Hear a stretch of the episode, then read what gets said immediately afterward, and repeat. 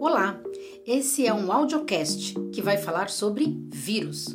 São dois minutos de informação útil para a sua vida neste período da pandemia. Eu sou a Silsa Rira, bióloga e comunicadora científica, e hoje o César Duleba, graduando em biologia, vai falar sobre o novo coronavírus.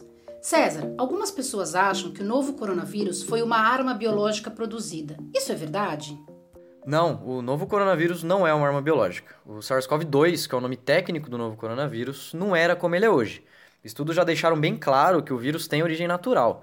Esse vírus acabou entrando em contato com humanos, provavelmente pelo consumo de carne de animais infectados, e aí, dentro do organismo humano, ele começou a se modificar até se tornar o que é hoje, o SARS-CoV-2, que causa a Covid-19. E é importante deixar claro que os vírus não são seres vivos. Comparados com as células bactérias, eles são muito menores e não conseguem produzir proteínas, ou seja, precisam de outro ser vivo para se replicarem. Esse é o termo técnico para falar da reprodução dos vírus. Então, o SARS-CoV-2 ele entra na célula humana, passa a controlar a maquinaria da célula, usando isso para se replicar. Essa replicação é descontrolada, então eles não têm um mecanismo de controle, como se fosse um controle de qualidade mesmo. E por isso que o vírus acumula erros a cada reprodução, isso a gente chama de micromutações, esses pequenos erros. E justamente devido a isso, o vírus saltou de animais para as pessoas, lá de Wuhan, na China. E o vírus que chegou aqui, por causa disso, também já não é idêntico ao que saiu de lá.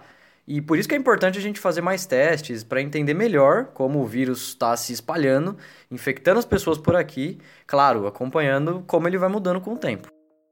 Esse audiocast foi uma produção da Rede Consciência, a rede brasileira de jornalistas e comunicadores de ciência. Acompanhe os próximos.